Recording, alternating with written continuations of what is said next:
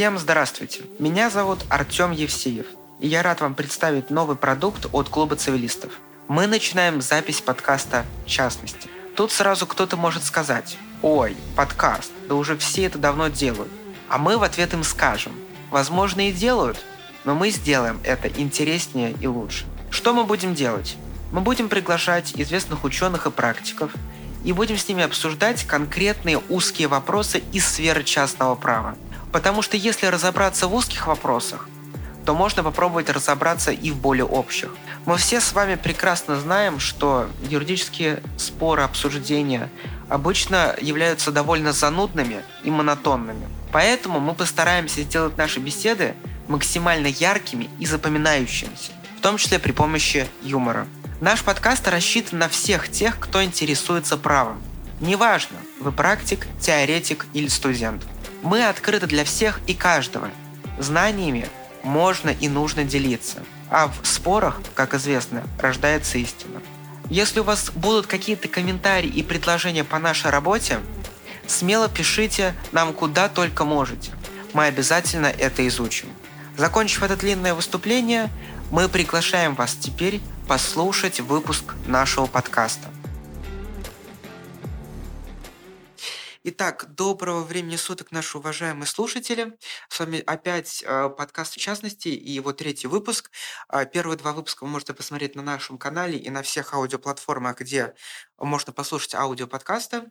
Э, и сегодня у нас в гостях, вернее, мы в гостях у прекрасного человека, известного широко в не очень даже узких кругах, э, Натальи Гуляевой, управляющего партнера Hogan Lovells э, в Москве которая написала и опубликовала в последнем выпуске журнала «Цивилистика» а, статью, посвященную охраноспособности фотографии как объекта авторских прав. А, Наталья, добрый вечер. Да.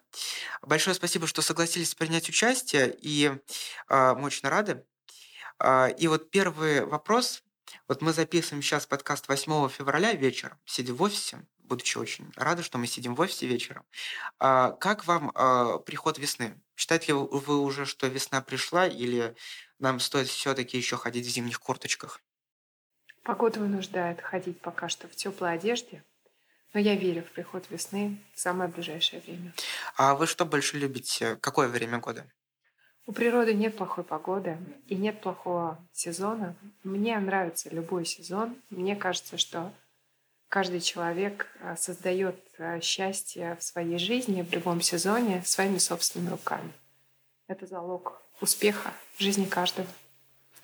Безусловно. А, итак, мы сегодня собрались с Натальей обсудить а, вообще как охраняются фотографии, вообще какие-либо такие графические произведения с точки зрения э, российского законодательства, как это нужно делать. Мы поговорим немного про судебную практику, про доктрину. И вот в итоге э, первый вопрос, Наталья, который, мне кажется, возникает у всех. Вот вроде авторское право – это что-то про защиту чего-то оригинального. Например, я фанат э, «Властелин колец», обожаю произведение Толкина, э, и ну, действительно это оригинальная работа. Там Джон Роулинг, Гарри Поттер и что-то подобное. А, Библия в том, в том числе, правда, исключительно право уже истекло, и непонятно, кто автор. А, но вот как вы думаете, вот существуют же миллиарды каких-то объектов, которые, ну, их вряд ли можно сравнивать, если положить руку на сердце, с а, какими-то высокохудожественными произведениями, которые действительно имеют а, значительный творческий вклад их авторов. Вот э, какие-то однотипные фотографии, которые можем найти в Google Photos или Яндекс Картинки. Вот э, стоит ли вообще их охранять с точки зрения авторского права? Вот какое ваше мнение? Это очень хороший вопрос, и, и именно острота этого вопроса натолкнула меня на мысль о написании статьи э, в журнале «Цивилистика» номер шесть по как раз э, злободневности вопроса охраноспособности фотографии как объекта авторского права. Почему? Ну, прежде всего, наверное, потому, что у фотографии как объекта авторского права судьба в России очень непростая. Вступали новые нормы законодательства в силу, и аккуратно делалась оговорка о том, что на фотографию-то как раз это не будет э, распространяться – Мне приходилось в своей жизни выступать не на сугубо юридических форумах по вопросам, относящимся к фотографии, но и на конференциях, которые были организованы исключительно самими профессионалами, фотографами, менеджерами больших э, банков фотографий. И, э, в принципе, э, модальность общения в форуме сугубо профессиональном, юридическом и в форуме сугубо фотографическом, творческом очень сильно различается. При этом вот уверена, что многие никогда не подумают, насколько фотографы, не будучи юристами, хорошо подготовлены юридически. Потому что когда мне э, доводилось э, именно вот на э, форумах, конференциях фотографов обсуждать с ними какие-то вопросы защиты авторских прав на фотографии, я была не то что удивлена, я была даже шокирована глубиной знаний этих людей о том, что как работает, как правильно защищать свои права, как правильно доказывать наличие у фотографа прав э, на определенное произведение и, соответственно, действительно получать э, компенсацию за использование, например, неавторизованное использование произведения. Одним словом, Вопрос э, очень большой и непростой, потому что, как вы, Артем, правильно сказали, у нас у каждого на нашем э, смартфоне, э, ну, в зависимости от, э, так скажем, активности каждого из нас, огромное количество, я побоюсь даже сказать, килобайтов, мегабайтов, гигабайтов в наших iCloud, да, различных фотографий. И я прекрасно знаю, что многие люди, они даже не порываются их стирать, и они э, добросовестно платят э, за увеличение своего хранилища каждый месяц, вздыхая, конечно же. Но при этом абсолютно, как бы, меня, по крайней мере, уверяя, что ну как же, я же ведь вот это, если человек творческого плана, да, я же это еще смогу там использовать каким-то образом. Либо, если люди не юристы, они, например, начинают говорить, что ну как же, я листаю, и я вспоминаю свою жизнь. И мне так от этого делается тепло на душе. В общем, э, разнообразие различных сценариев. И, конечно, вопрос о том, что охраняется, что не охраняется, он очень э, такой вот индивидуальной и специфической для, для каждой отдельной ситуации. Я, э, как вы знаете, преподаю э, в высшей школе экономики на, юридическом, на факультете права, в юридическом факультете. И э, со студентами мы... Вот, было дело, я преподавала маги... у, у бакалавров, в этом году я преподаю магистров, но так или иначе все равно мы затрагиваем вопросы авторского права, потому что это не праздный вопрос. Мы же готовим специалистов, которые э, будут э, использовать все объекты интеллектуальной собственности в деятельности какой-то компании или в деятельности компании клиента. А это значит, что так или иначе, каким-то образом эта компания будет э, осуществлять промоушен, рекламу своих товаров, услуг, работ и так далее. Это значит, что так или иначе объекты фотографические, и дальше можно продолжать, там, видео, аудио и так далее, и так далее, они будут релевантны для деятельности этой компании. Поэтому нужно понимать, как не наступить на грабли, да, как э, защититься, если это твой собственный объект, э, ну и, в общем, масса всех этих моментов. Так вот, и вот там как раз э, в этой замечательной, эм, в этой замечательной обстановке именно студенческой а мы с э, моими магистрами э, обсуждали вот совсем недавно, где вот эта граница, какой объект охраняется авторским правом фотографический, какой не охраняется.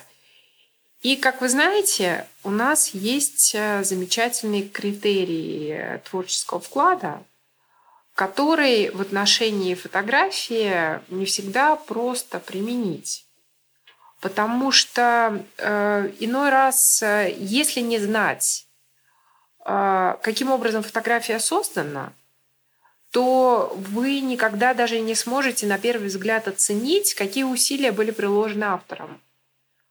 Был ли это, была ли эта фотография снята просто смартфоном, или эта фотография действительно была сделана там э, с сложнейшим фотоаппаратом, с массой настроек, где эти настройки долго выстраивал э, фотограф, продумывал и так далее, и так далее. А качество фотографии, ее, э, условно говоря, суть, она может быть очень-очень-очень интересной и творческой, даже если она снята смартфоном.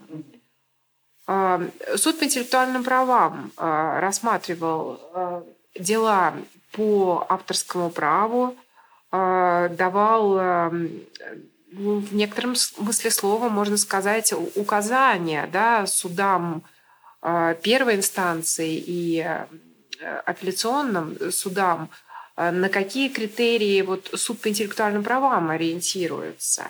Их там просто очень-очень-очень много, но очень многие из них вообще никак не подходят в случае, если мы говорим о фотографии, снятой смартфоном. И что? И как вы думаете, Артем, вот в этой ситуации фотография, снятая смартфоном, может быть объектом авторского права? Да, это, конечно, хороший вопрос, и я рад, что вы его мне переадресовали, потому что я изначально хотел его задать вам, но спасибо, что предоставили такую возможность. Ну, во-первых, мне кажется, для наших слушателей можно просто чуть-чуть сказать, как у нас сейчас леги лата, то есть как у нас по закону и по пленуму, а потом уже э, порассуждать э, в вольной манере. Э, у нас сейчас э, Верховный суд, то есть у нас есть ключевое постановление Пленума в праве интеллектуальной собственности номер 10 от 23 апреля 2019 года, а, которое говорит про то, что мы не должны, как правило, учитывать какие-либо вот технические требования, параметры, там, характеристики. И плюс э, мы не должны обязательно требовать от того, чтобы созданный объект авторского права был каким-то уникальным, полностью новым или оригинальным. То есть э, э, Верховный суд нас, э, нам говорит о том, что главное, чтобы у самого автора вот в момент, когда он делает съемку, в момент, когда он делает свое несчастное селфи, чтобы у него вот был какой-то творческий мотив, творческий элемент. Но этот творческий элемент, он может находиться как у многих из нас, мы тут не исключение, в очень зачаточном состоянии. И когда мы делаем фотку напротив, как его, мавзолея, допустим, мы такие люди, то эта фотка будет находиться в веренице десятков тысяч или сотен тысяч, с учетом того, что до коронавируса многих китайских туристов любило фоткаться напротив мавзолея. Фото, которые находятся в открытом доступе или в закрытом доступе. И они будут, по сути, идентичными. Если, а, то есть, безусловно, неправильно говорить тут терминологии из праворегулирования товарных знаков, сходство до степени смешения, но они будут действительно очень сходны. А, и вот здесь, э, мне кажется, мы должны просто признать, что сейчас, в силу того, что у всех есть возможность фотографировать, у всех есть возможность там выкладывать в формате видео, фото или аудио всю свою жизнь, просто должны признать, что у нас к счастью или к сожалению, ну вот нейтрально так, есть э, достаточно пониженный стандарт, что считается вот фотографией как охраноспособным объектом авторского права. А вот теперь я попытаюсь переадресовать вам вопрос. А считаете ли вы, что вот этот пониженный стандарт это хорошо или плохо, или просто мы должны вот с этим смириться, то, что вот это объективная реальность? Вот э, как, на ваш взгляд, э, вот к этому относиться? На мой взгляд, здесь, э, безусловно, существует два важных вопроса. Первый – это, в принципе, отношение к фотографическому изображению в сообществе. Да? как мы относимся к такому объекту. Мы уважаем права фотографа или мы считаем, что это что-то, ну, действительно такое вот абсолютно не уникальное, да, э, на что не надо обращать э, никакого внимания и что можно использовать, э, скажем, допустим, вот сейчас там совсем э, далеко уходя от норм права, что и цитировать, в принципе, здесь цитирование неприменимо, потому что это объект вот такой специфический, и так далее, и так далее. Понятно, что э, любое мнение в э, сообществе, э, особенно в юридическом сообществе, оно, конечно же, базируется на подходах, которые формируются в судах. И мы можем э, спорить, мы можем говорить о том, что правильно, а что неправильно, но неизбежно э, мы не можем игнорировать того факта, что в российских судах э, у нас есть, в российской судебной системе у нас есть единственный суд, который действительно специализируется на делах по интеллектуальным правам и это э, суд по интеллектуальным правам. Все остальные суды, несмотря на то, что они волею судей просматривают дела по интеллектуальным правам, э, специализированными судами не являются. Да, к счастью, в отдельных судах есть специально выделенные составы, которые занимаются делами по э, интеллектуальным правам. И это, наверное, очень хорошая тенденция в судопроизводстве. Однако Э, тем не менее, как специалист-практик, я э, не могу не заметить, что в большинстве споров по интеллектуальным правам судьи, судьи чувствуют себя намного комфортнее, если вопросы, относящиеся к э, оценке характеристик объекта, будь то это объект технологический, мы имеем дело с патентом, например – будь то это э, объект э, произведения искусства, и тогда, соответственно, требуется какое-то мнение специалиста, например, в искусствоведении, или даже изобразительный товарный знак, когда очень часто суды считают правильным привлечь дизайнера – которые оценят вопросы сходства определенных э, товарных знаков, по поводу которых э, ведется спор, например, в случае конфликта. То же самое с фотографией. Не очень комфортной является ситуация, когда э, нужно сделать вывод по вопросу творческого характера, просто полагаясь на собственное мнение – и не э, как бы обращаясь э, к мнению людей, которые э, в данной области являются специалистами. Так же, как сейчас Артем и я рассуждали о фотографиях в банках данных различных, фотобанках, где может быть действительно там масса похожих фотографий, но одна из них, например, будет действительно использована и коммерциализировано в какой-то рекламе. Будет одновременно большое количество объектов, неиспользованных коммерчески, э, но созданных своим автором. И, может быть, даже очень похожих на ту. Но в одном случае она была коммерциализирована, кто-то захотел заплатить за использование этой фотографии, а во всех других случаях эта фотография просто не была выбрана. Означает ли это, что у тех остальных фотографий нету творческого характера, и их авторы творческого вклада не сделали? Наверное, э, ориентироваться только на то, что э, в отношении одного объекта произошла коммерциализация, а в отношении другого нет, как минимум неправильно. Правильно ли полагаться обязательно в каждом э, спорном вопросе в отношении фотографии на мнение э, эксперта. Наверное, тоже не совсем верно, потому что э, человек, который э, интересуется э, таким объектом, как фотография, может оценить, э, что является неким проходным снимком, а что является снимком ну, действительно заслуживающим внимания. Условно говоря, здесь вот этот вот момент, что цепляет взгляд. Да? Есть, есть такая, такая категория. Но комфортна ли она судье, когда он рассматривает э, дело? Может ли он ориентироваться просто на свое субъективное мнение э, от какого-то вот такого объекта фотографии и говорить, да, это действительно объект авторского права, здесь подлежит уплате компенсация и так далее, и так далее.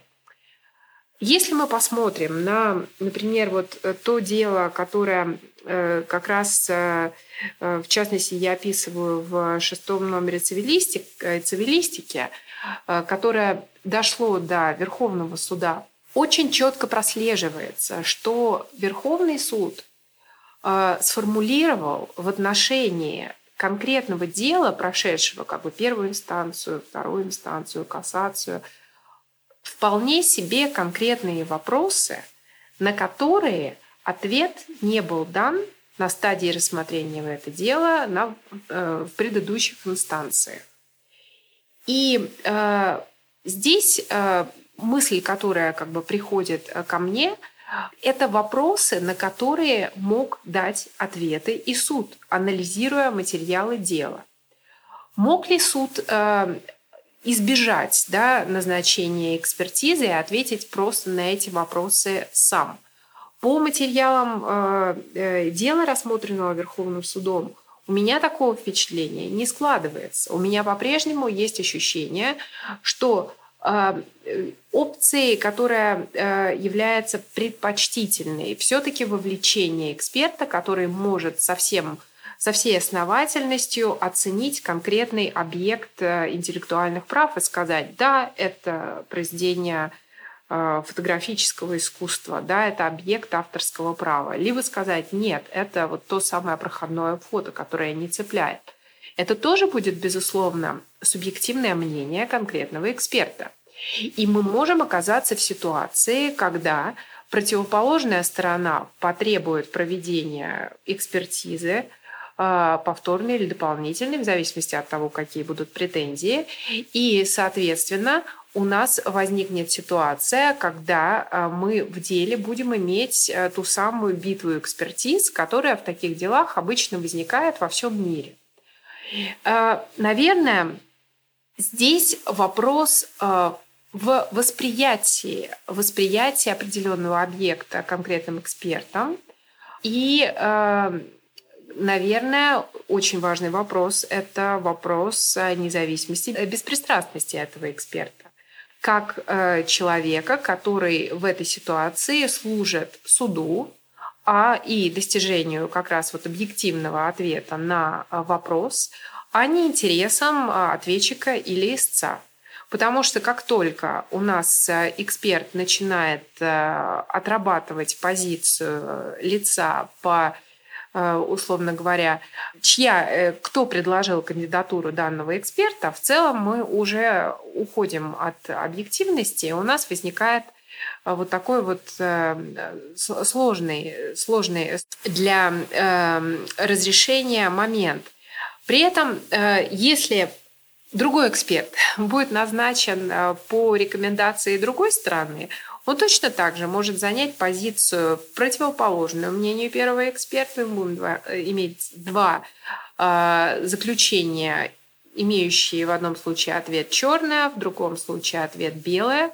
И тогда уже получается суд должен будет разрешить э, этот спор по своему усмотрению. Вопрос э, есть ли здесь какой-то легкий ответ? Пожалуй, в практике судов э, во всем мире этого ответа легкого пока что нет. И без э, учета мнения как раз специалистов-экспертов легко рассмотреть такой спор невозможно. И как вот я только что описала, иногда и с привлечением экспертов легко рассмотреть его нельзя – что меня немножко, э, наверное, беспокоит, и вот э, в частности в отношении дела, которое я описываю, может быть, расстраивает, это то, что несмотря на то, что Верховный суд очень э, хорошо разобрался да, в деле и дал, в общем-то, направление для движения, подход, который был использован здесь судами, он скорее был эм, отчасти формальный Потому что вместо того, чтобы отвечать на все вопросы, которые рекомендовал изучить э, Верховный суд, фактически просто была изменена позиция в исходе дела, а ответа на те вопросы, которыми э, посчитал необходимым озадачиться суды Верховный суд, э, Он так и не был найден, но он не, от, не отражен в акте, который принят э, судом первой инстанции по данному делу.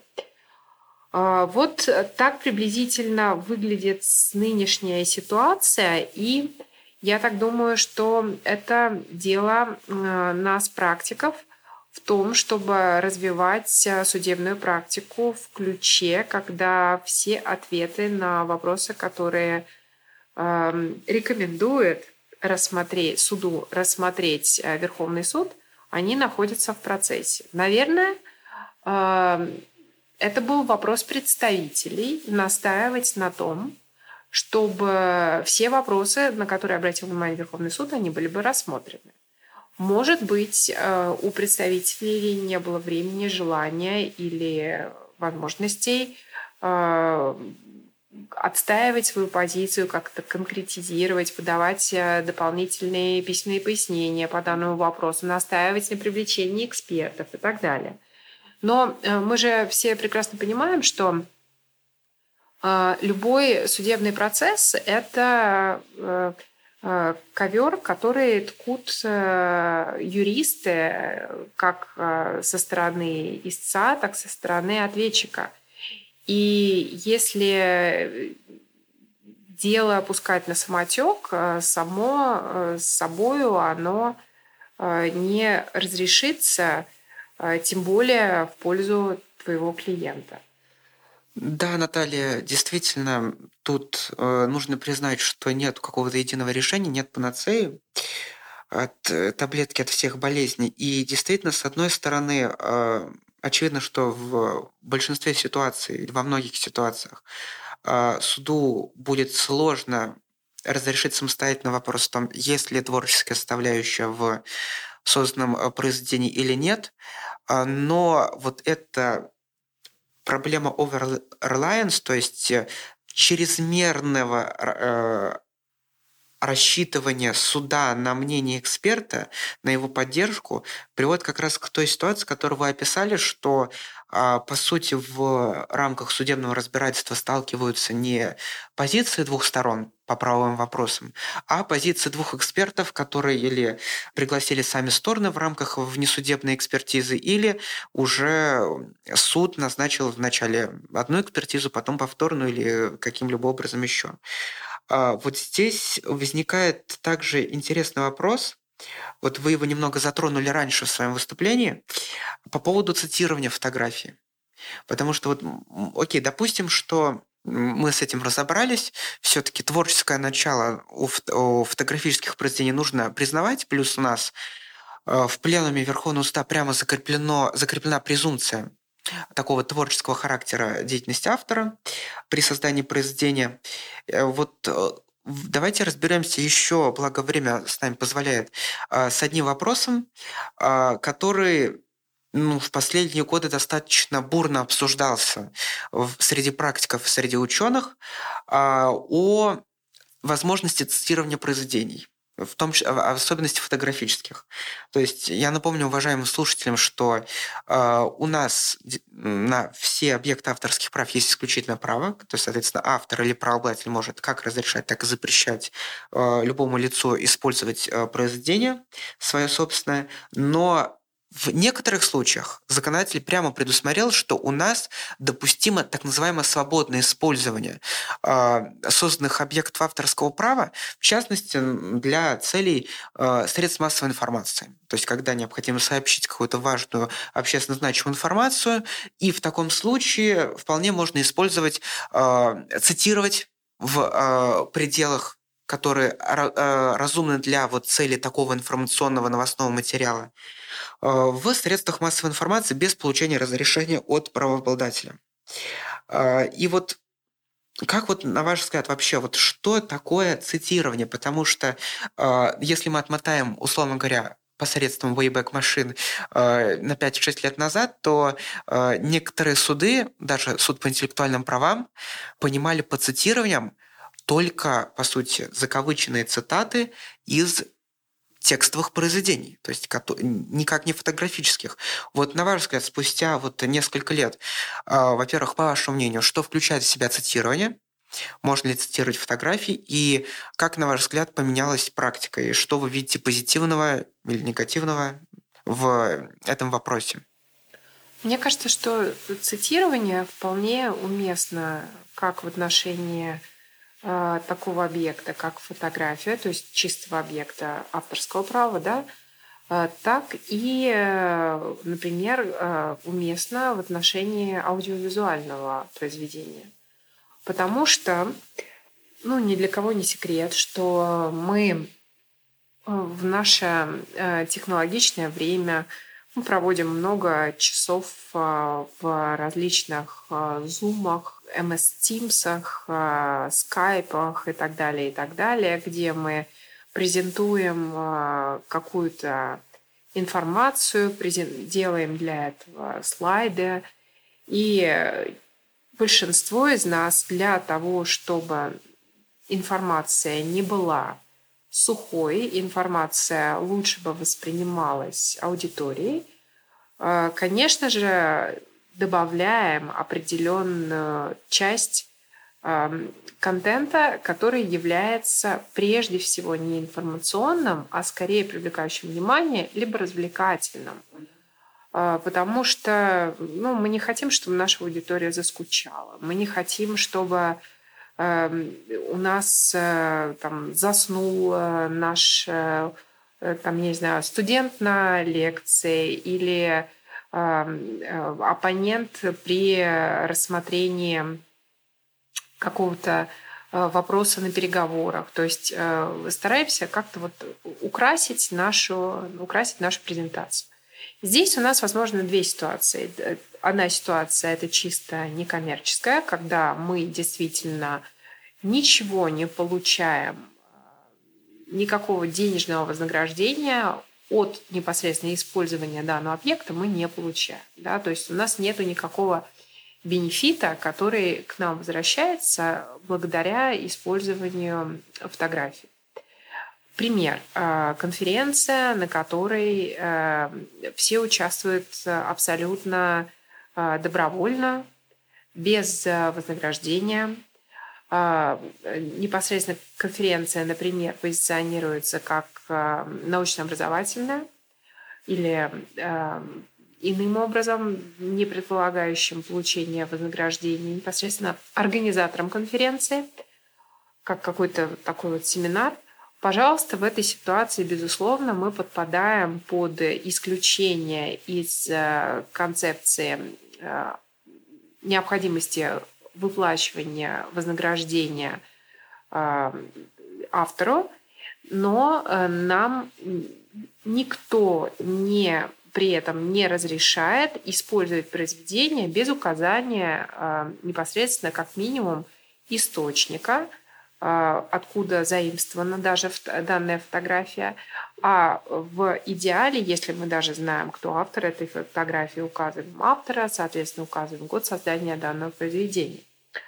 Другой ситуации, друг, с другой ситуацией мы сталкиваемся, когда э, мы получаем однозначно совершенно какое-то вознаграждение. То есть, условно, это конференция, на которой э, выступающим, э, выступающий получает вознаграждение и люди приходят на эту конференцию, а, заранее уплачивая деньги за участие в ней. А, в этой ситуации а, вопрос цитирования, безусловно, он остается, но сам, само использование произведений безвозмездным, оно не укладывается в концепцию исключений из законодательства об авторском праве, потому что безусловно, организатор конференции и непосредственно как бы выступающие получают как раз те самые материальные блага от э, происходящего, и поэтому должны организовать свои, э, э, урегулировать свои отношения с автором. А, понятно, что есть, безусловно, веб-сайты, есть банки данных, которые содержат контент, э, где э, есть ограничения по использованию, установленные самими авторами. Да? Есть контент, который заранее указан как свободный для э, использования. И, соответственно, в этой ситуации, если э, те значки, которые вы видите в соответствующем банке, устраивают вас, вы используете это произведение на основании той самой замечательной свободной лицензии. А, не все, к сожалению, действительно уделяют внимание этим значкам, хотя об этом, мне кажется, и в университетах, и в а, литературе было сказано и написано очень много. Но э, э, одно э, важно помнить, что подтверждается также моим опытом разговоров с фотографами на как раз вот тех вот фотогра... Э, конференциях, которые организуют для себя фотографы для обмена опытом, опытом, что практически каждый уважающий себя профессионал-фотограф отслеживает использование своих произведений. Какой бы простой, с вашей точки зрения, цветочек не был бы сфотографирован на этой э, непосредственно на этом, на этом снимке. И поэтому вероятность того, э, что использовав э, вот в коммерческих целях фотографию, не выплатив вознаграждение и никаким образом не формализовав вопрос цитирования отношений с автором, вы попадете в историю с необходимостью посещения суда, он достаточно такой живой и тревожный. Поэтому я всячески рекомендую цитировать и отслеживать, попадаешь ли ты или не попадаешь ли ты под исключение из охраны авторским, авторским правом. Да, Наталья, большое спасибо. Как говорится, цветочек может быть очень красивым, но отравленным или ядовитым. Аленький цветочек. Да, аленький цветочек. А, и в итоге действительно мы понимаем, что цитировать можно не только какие-то текстовые словесные произведения. А, и слава богу, это уже устоявшийся подход в российской судебной практике, начиная с 2016 года а, потому что примерно в это время, если не ошибаюсь, э, было нашумевшее дело с блогером Илья Варламов, который дважды по двум делам доходил до Верховного суда, когда речь шла про а, его как раз произведение фотографического характера. И как раз здесь он как, э, выступал как блогер, потому что он э, в своих социальных сетях э, размещал фотографии различных городских населенных пунктов, где были какие-то проблемы с инфраструктурой и прочее.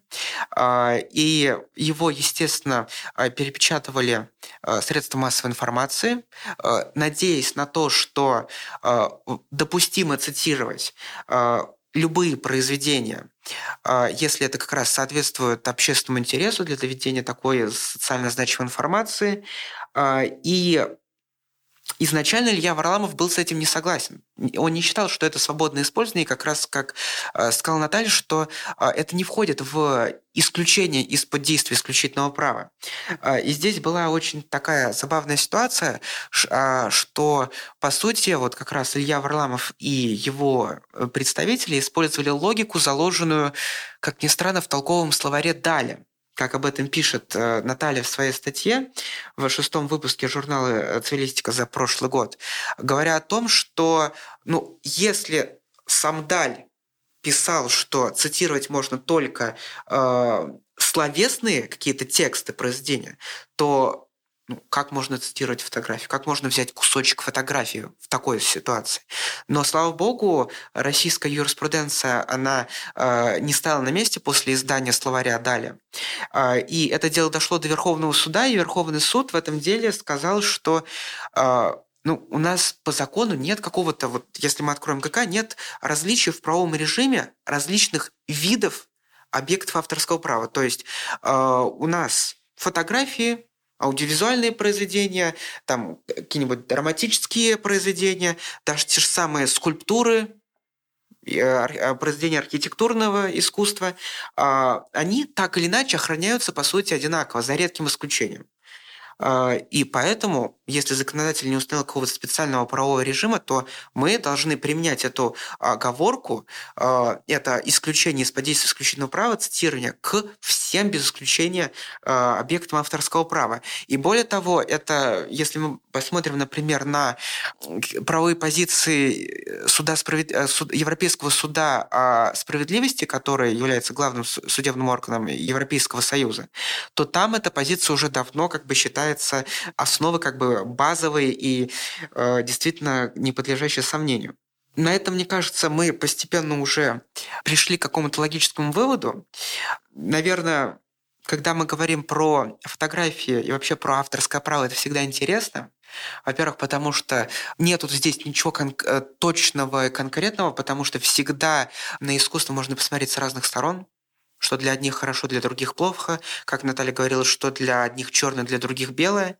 А, и здесь а, действительно, ну, по моему скромному мнению, действительно судебная практика еще во многих вопросах только формируется, и это та область знаний, которая действительно ждет своих творцов, своих э, создателей, креаторов, э, как со стороны юриспруденции, так и со стороны действительно творителей, фотографов и так далее. На этом мне кажется, мы можем подойти к логическому концу.